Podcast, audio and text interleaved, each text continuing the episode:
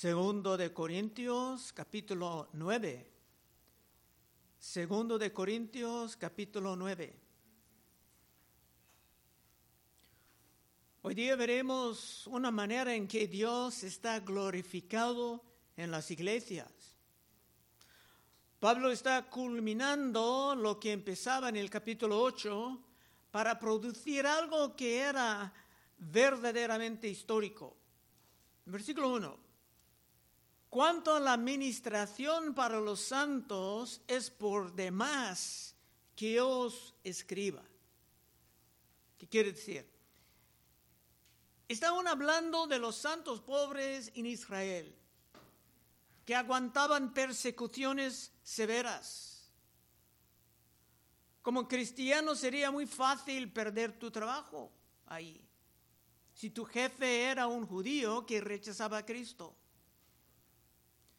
Si tenías un negocio como cristiano, los judíos incrédulos estarían en un boicot constante de tus, tus, productos o de tus servicios. En la corte todo estaría siempre en tu, en tu contra.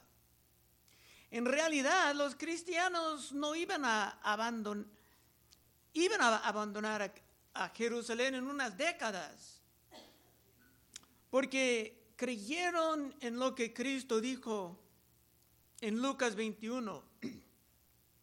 Entonces, la iglesia no va a estar ahí por mucho tiempo más.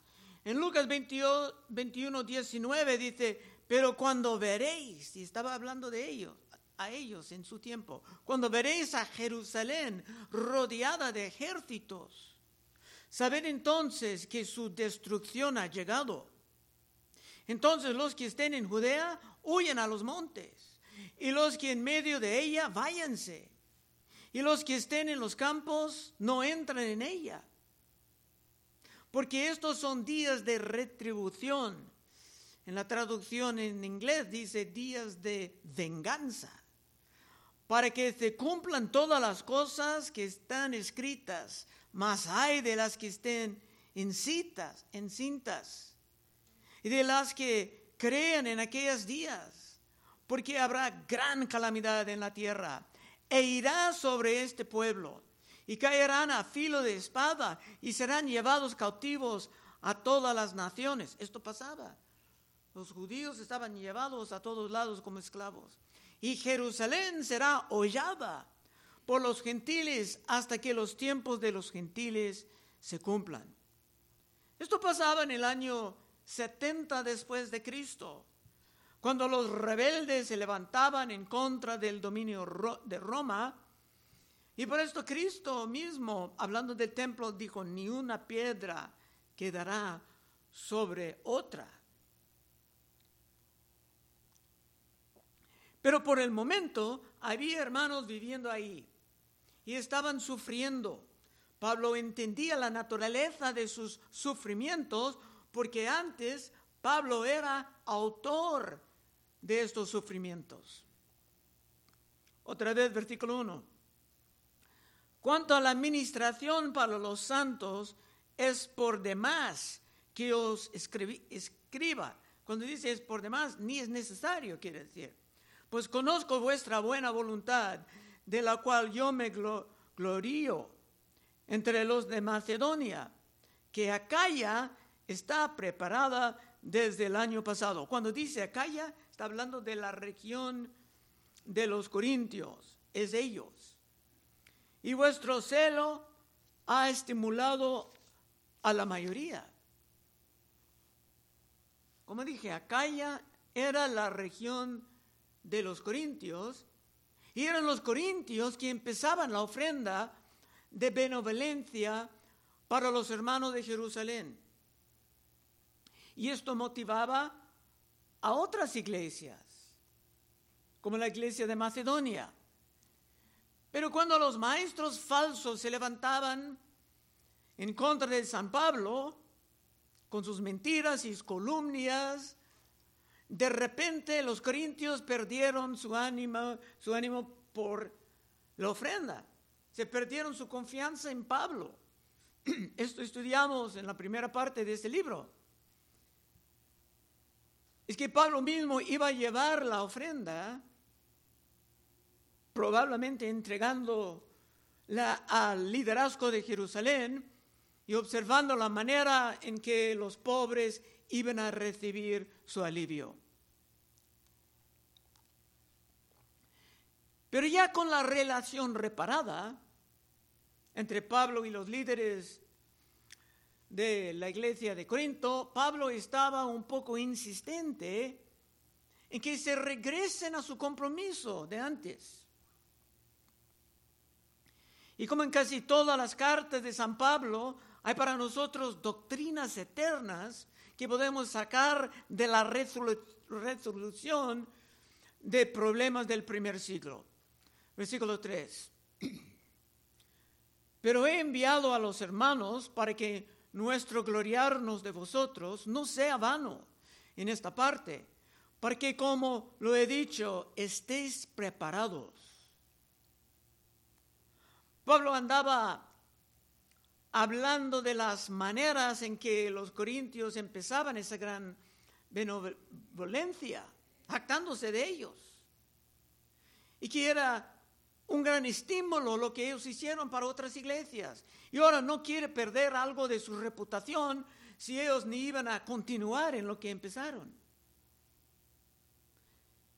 Y francamente era algo histórico, porque para las diferentes partes de, la, de Grecia que existían por siglos bajo la más oscura, oscuro paganismo, era muy raro verlos expresando esa forma de amor por unos que estaban sufriendo muy lejos y de otra cultura. Y sobre todo, Dios estaba muy glorificado por esto. Era una evidencia del poder de la fe cristiana. Versículo 3, otra vez. Pero he enviado a los hermanos para que nuestro gloriarnos de vosotros no sea en vano en esta parte. Para que, como lo he dicho, estéis preparados. No sea que si vinieron conmigo algunos macedonios y os hallaren desprevenidos, nos avergonzamos nosotros, por no decir vosotros, de esta nuestra confianza. ¿Qué está diciendo? Pablo estaba hablando de ellos, de su gran generosidad, y no quería ver a él mismo, Pablo, avergonzado, y ellos también. Pablo iba a venir y quiere ver todo ya preparado. No quería verlos tratando de acumular rápidamente una gran ofrenda, cuando los hermanos ni estaban preparados. Sería mejor preparar, apartando una pequeña cantidad cada semana, para que llegando se pudiera simplemente pasar a Jerusalén y no sufrir una vergüenza viendo que nada estaba listo. Y esto no está hablando de la ofrenda normal, era una benevolencia especial. En algunos sentidos, no en todo sentido, pero en algunos sentidos, un gran ministerio es como un gran negocio, en que es necesario tener un plan, pensar en el futuro, hasta establecer un presupuesto a veces. De otra manera, se puede caer en un caos y hasta en la vergüenza. Cinco. Por tanto, tuve por necesario exhortar a los hermanos que fuesen primero a vosotros y preparasen primero vuestra generosidad antes prometida, para que esté lista, esté lista como de generosidad y no como exigencia nuestra. Es que la iglesia en Corinto ya ha hecho un compromiso porque creían en la, benevolencia gloriosa. Solamente necesitaban un poco de ayuda organizándose. Vimos la manera en que Pablo empezaba hablando de esto en el primer libro de Corintios 16, 2. Cada primer día de la semana, cada uno de vosotros ponga aparte algo, según haya prosperado si han prosperado, si no han prosperado, no tenían que poner nada. guardándolo para que cuando yo llegue no se recojan entonces ofrendas. Y ahora nos va a dar unos principios eternos que aplican a toda época de la iglesia. Versículo 6. Pero esto digo, el que siembre escasamente también segará escasamente. Y el que siembra generosamente, generosamente también segará. Eso está empezando a darnos la naturaleza de las ofrendas de benevolencia en el reino de Dios. Y parece algo de sentido común. Si alguna vez has plantado un jardín de legumbres, sabes que si empiezas con muy pocas semillas, no vas a producir mucho. Y aunque este versículo ha sido muy abusado por los engañadores de la televisión, se contiene algo de la verdad. Sembrando en el reino de Dios no estás perdiendo la semilla, sino que estás invirtiendo la semilla. Un granjero que sabe que sabe que siempre hay riesgos, pero para continuar se tiene que invertir con fe. Y ahora muchos granjeros alrededor del mundo están perdiendo por sequía, por falta de recursos, por la guerra de Ucrania. Pero nunca vamos a perder invirtiendo en el reino de Dios. Esto se va a comprobar. Claro, es necesario emplear el discernimiento y no estar engañado por los muchos engañadores y estafadores religiosos que también operan en nuestra generación. Pero Cristo dijo en Lucas 6, 38, dad y se os dará. Medida buena, apretada, remecida, rebozando. Darán en vuestro regazo. Habrá mucho. Porque con la misma medida con que medís, os volverán a medir. Mucha semilla, mucha cosecha. Poca semilla, poca cosecha. Cristo nos ha prometido que no vamos a perder, perder en esto. Y él mismo estaba hasta en los Proverbios 19, 17. A Jehová presta el que da al pobre. Y el bien que ha hecho se lo devolverá a pagar. Como que va a tener Dios en, en deuda contigo. En el mundo entero ahora los tiempos difíciles están empezando. Por la inflación muchos solamente pueden alcanzar lo esencial y no hay lugar para lujos. Y esto está empezando a impactar muchos negocios que están al borde de la bancarrota. Es posible que cuando uno apenas puede pagar sus necesarios, no va a ir y comprar un pizza o no va a ir al cine va a comprar el mínimo en la Navidad o en los cumpleaños, es posible que en los años que vienen habrá muchas oportunidades para participar en la benevolencia gloriosa, mostrando qué es realmente el amor cristiano. Versículo 7. Cada uno dé como propuso en su corazón, no con tristeza, ni por necesidad, porque Dios ama al dador alegre. Es necesario para uno entender su situación personal. Si uno simplemente no puede, o si en realidad no quiere, es mejor ni participar en algo semejante, porque Dios ama al dador alegre. Por esto, quiere decir que hay otro gran beneficio en la benevolencia. Claro, Dios ama a todos sus hijos. Pero tiene un amor especial para los que pueden portarse como Él, dando en amor. Otra vez siete, cada uno de como propuso en su corazón, no con tristeza ni por necesidad, porque Dios ama al dador alegre. Pablo no deseaba ver a nadie presionado a participar en esto en contra de su voluntad, ni deseaba empujar a los hermanos que simplemente no pudieron. De todos modos, hay muchas maneras de simplemente dar su tiempo. Como hemos visto, una buena cantidad de hermanas y hermanos dedicando una porción de su sábado ayer para compartir el Evangelio con quien sea. Esto también es la benevolencia gloriosa porque en un sentido el tiempo es dinero. 8. Y poderoso es Dios para hacer que abunde en vosotros toda gracia, a fin de que teniendo siempre en todas las cosas todo lo suficiente, abundéis para toda buena obra. Los que dan con el corazón alegre van a tener una abundancia de todo.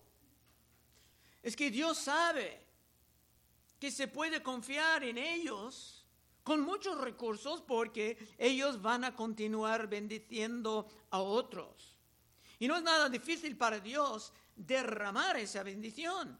Dios tiene control de toda circunstancia y se puede cubrirte en bendiciones que ni son imaginables.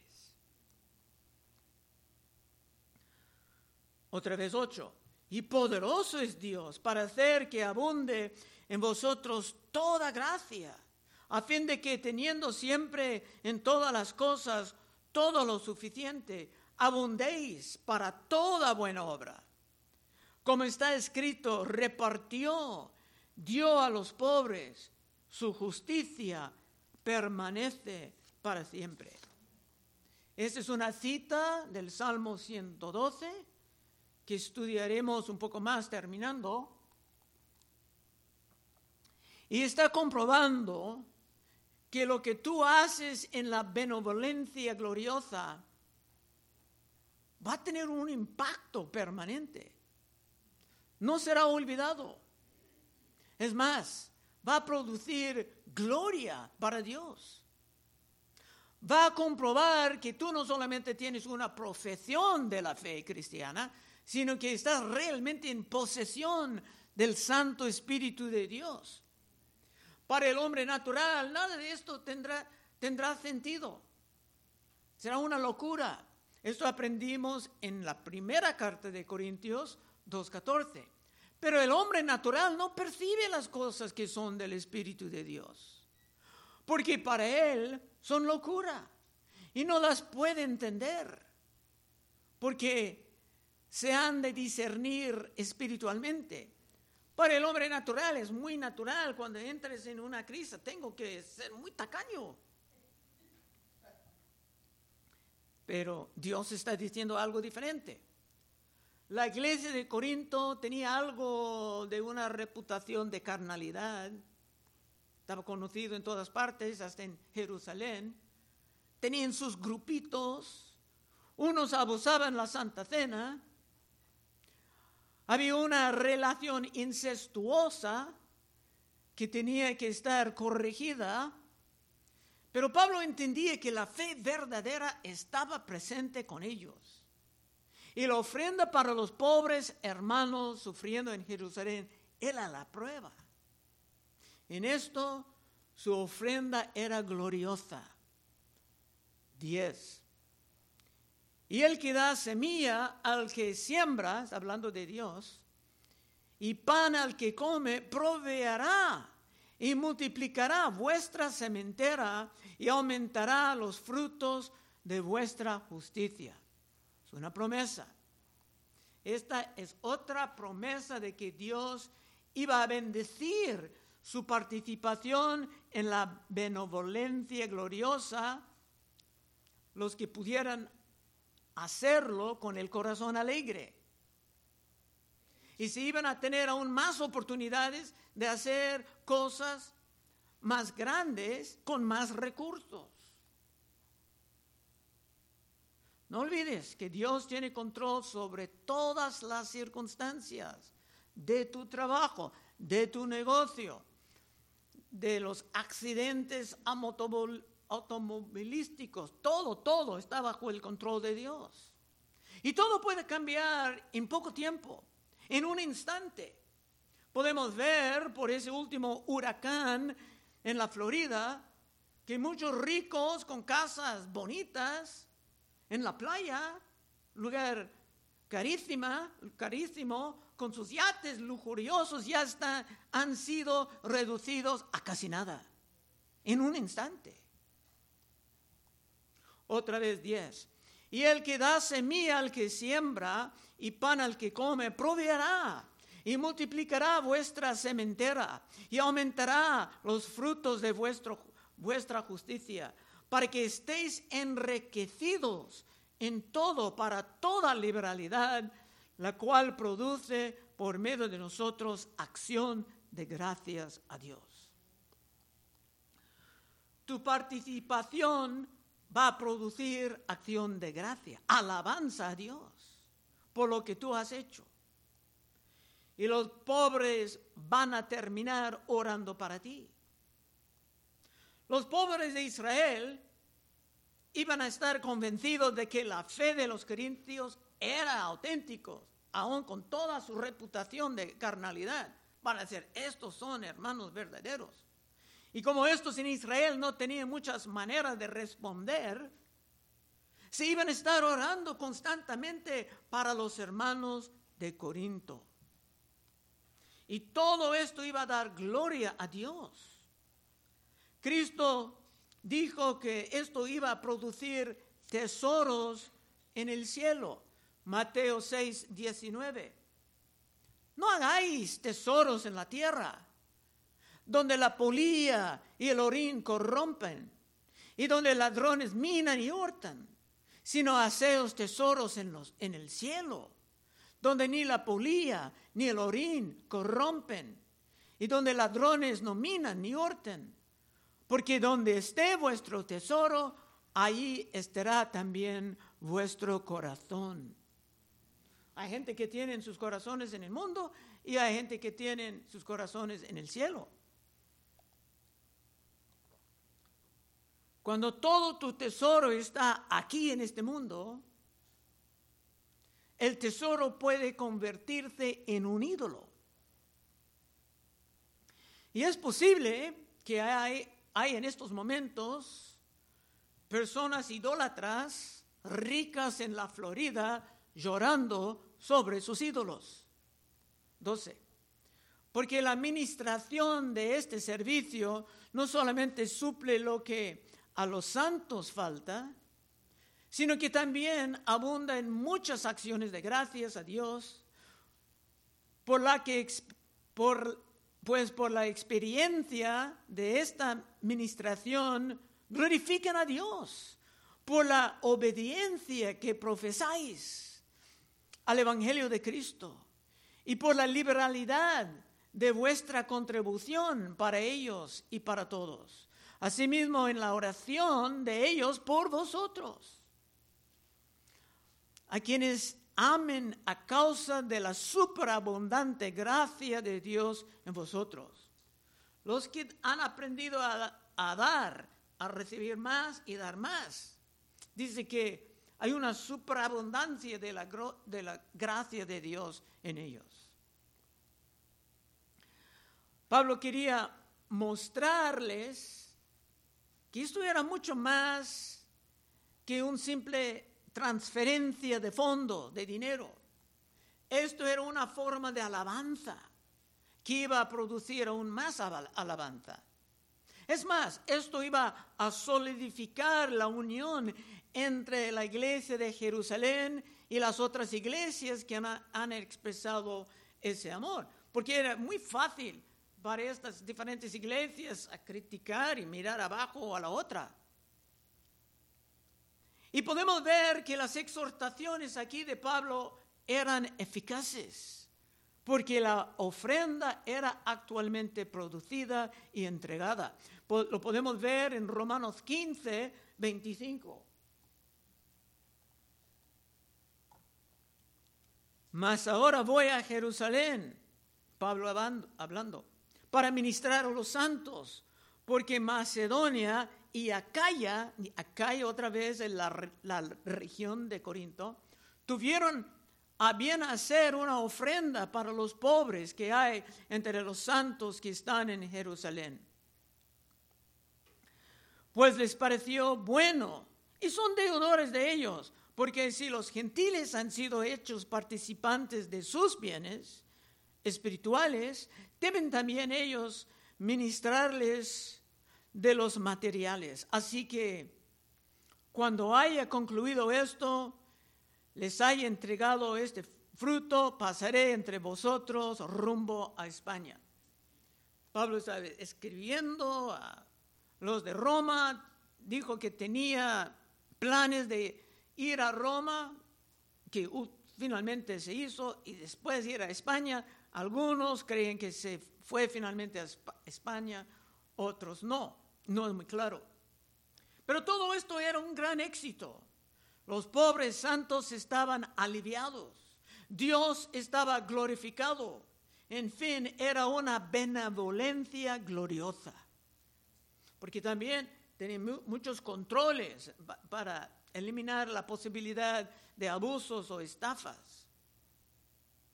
Y es posible que nosotros mismos tendremos oportunidades de hacer cosas semejantes en los años que vienen, porque ya hay muchos que están empezando a sufrir. Último versículo, versículo 15. Gracias a Dios por su don inefable. Esta es una manera interesante de terminar el capítulo. Pero ¿qué quiere decir? Es que cuando estamos dando en un gran acto de la benevolencia, estamos portándonos como Dios. Estamos dando las evidencias de que realmente somos hijos de Dios. Porque ¿qué hizo Dios? Por su gran acto de benevolencia mirando al mundo, pudriendo en sus pecados y en sus perversiones.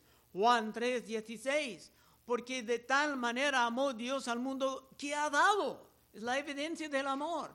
Dios amó, al mundo y daba a su Hijo unigénito para que todo aquel que en Él cree no se pierda, mas tenga vida eterna. Dios nos ha dado a su Hijo, aun cuando era un gran sacrificio.